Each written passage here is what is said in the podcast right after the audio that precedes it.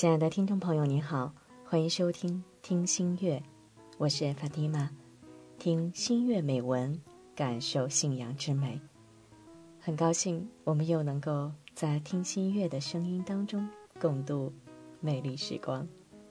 今天跟朋友们分享的听心月的美文呢，是来自于第八届新月文学奖的入围作品，来自于江西的陈艳艳带来的。艾哈迈德，你追到你的风筝了吗？竖起耳朵，跟我一起来分享这个美丽的故事。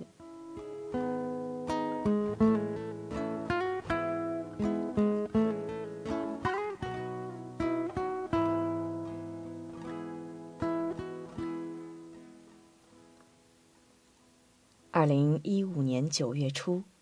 身穿红色 T 恤、蓝色短裤的三岁叙利亚幼童浮尸沙滩的一幕，深深刺痛了全世界的心。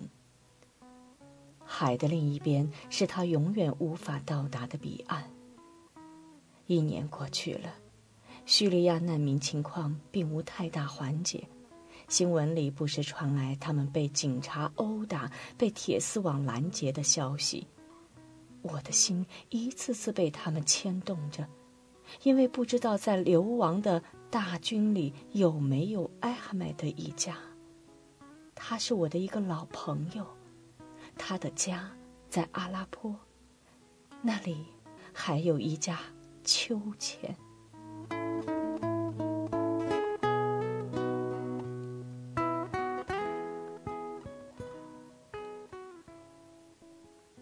阿斯拉马里库，艾哈迈德。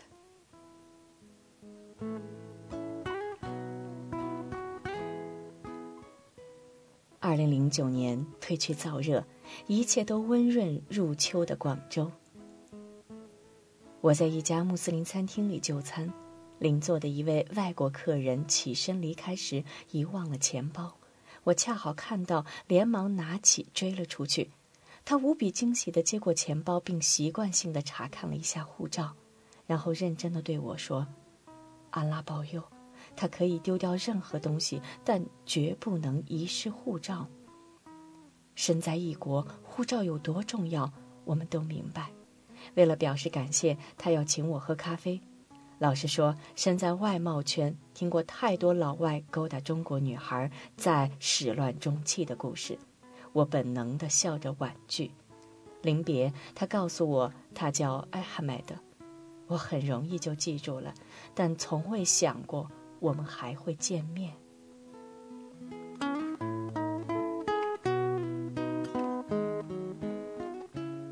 Assalamualaikum，，我是艾哈迈德。当他微笑着再次站到我的面前，用阿拉伯语向我问好时，我惊讶的好半天合不拢嘴。原来他正是我这两个月所跟单子的主人，他对我眨了眨眼睛，再做出一个“嘘”的手势，暗示我不要把钱包的事告诉我的老板。我心领神会的笑了，这才开始仔细打量他。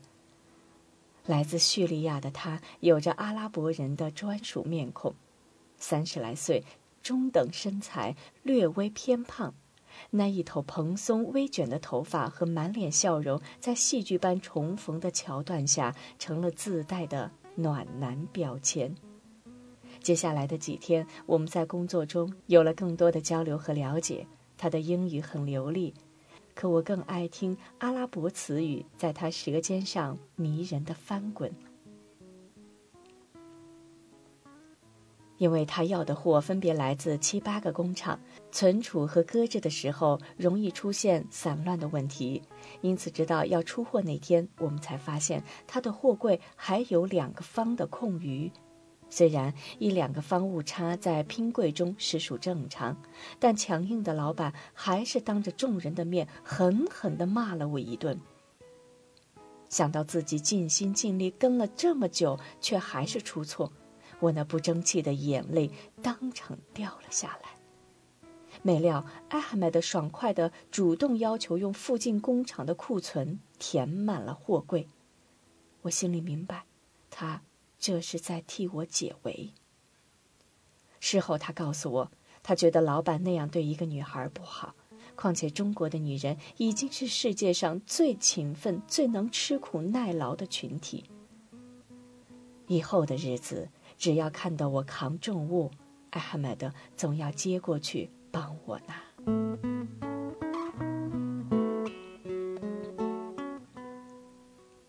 Hijab，它来自阿拉坡。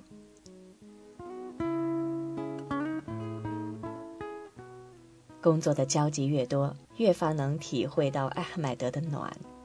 乘车的时候，他会主动为我开车门；就餐的时候，他会帮我放好椅子。和其他一些穆斯林客户有着很大的区别，他健谈、幽默，并且乐于分享。艾哈迈德还有一个幸福的家庭，受过高等教育的漂亮妻子，给他生下了两个男孩。就像老外总会问我们中国人真的只能生一个孩子吗一样，我也终于没忍住开口问他：“你打算再娶一个老婆吗？”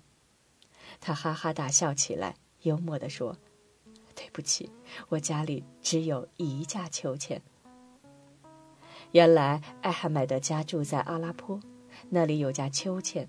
闲下来时，他喜欢和妻子一起坐在秋千上共度美好时光。也因为只有这一架秋千，我开始慢慢的喜欢上这位穆斯林朋友。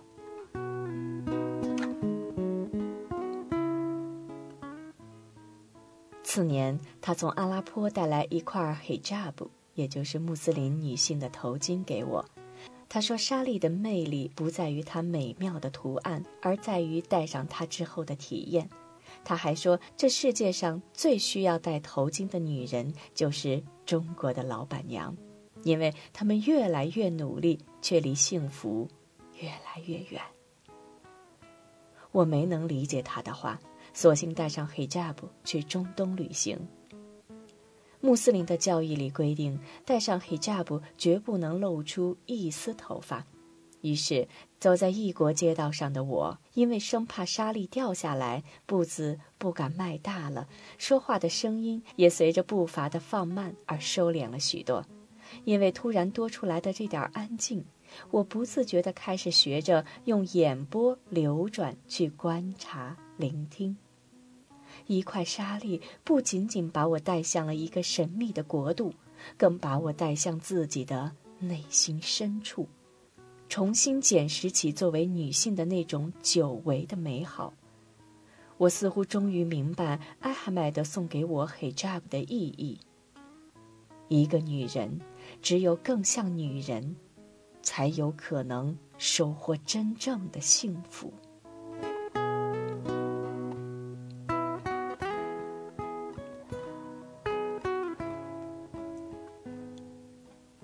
伊莎拉，愿你追到自己的风筝。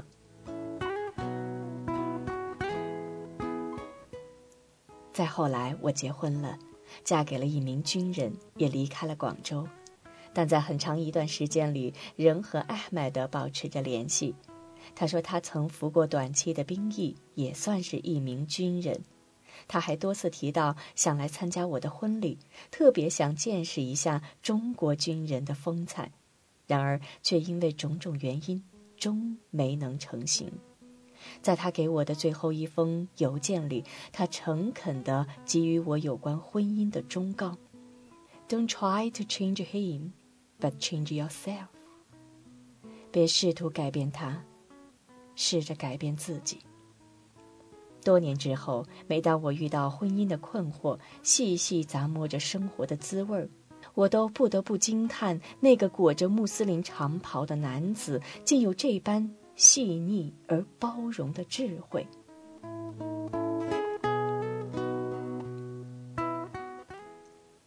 于我而言，艾哈迈德是一个很特别的朋友，这不仅源自我们巧合的相识和他善意的帮助，更源自他对我作为一个女性心灵觉醒的启发。他的睿智和善良也时常打动着我。每次我们去点餐，他都嘱咐我千万不能浪费，因为食物最值得尊敬。在天桥上，他一次又一次帮助那些乞讨的孩子。尽管我多次提醒，那只是职业乞丐而已，可他每每听了，只是轻轻地说：“伊莎拉，愿真主保佑他们。”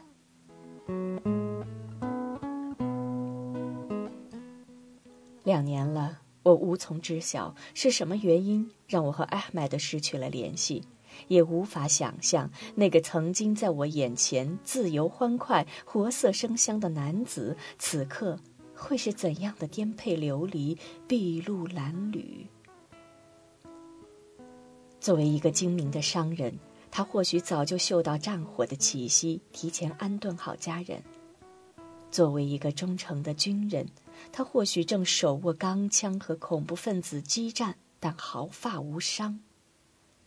作为一个虔诚的穆斯林，他或许已带着虔诚的信仰，在安拉那里永享安宁。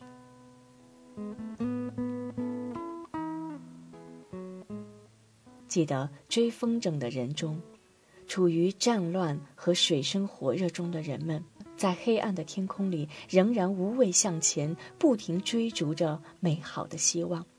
不知为何。每当我读到这些，我总能在那个美丽的风筝上，看到艾哈迈德的身影。他曾告诉我，所有的宗教都是向善的，有信仰是一件美好的事情。但总有一些人对宗教太过狂热，以至于他们认为应该不择手段让其他人跟他们过同样的生活。他总是为那些人肉炸弹袭击者感到惋惜，说他们误入了歧途。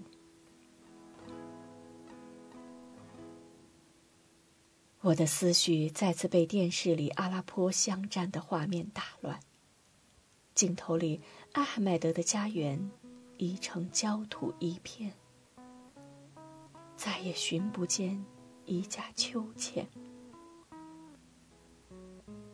如果你能遇到阿麦的，请代我捎上一句话：“亲爱的阿麦的，愿你也能追到自己的风筝。”伊莎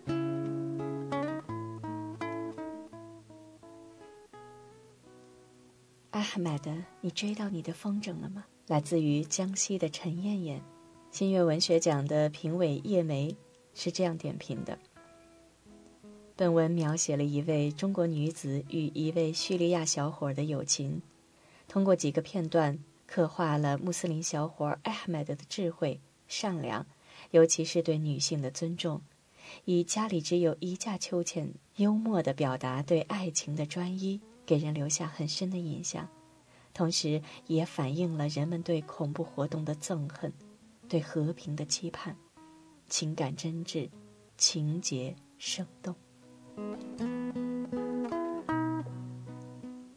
听心悦美文，感受信仰之美。亲爱的听众朋友，今天的听心悦呢，到这儿就结束了。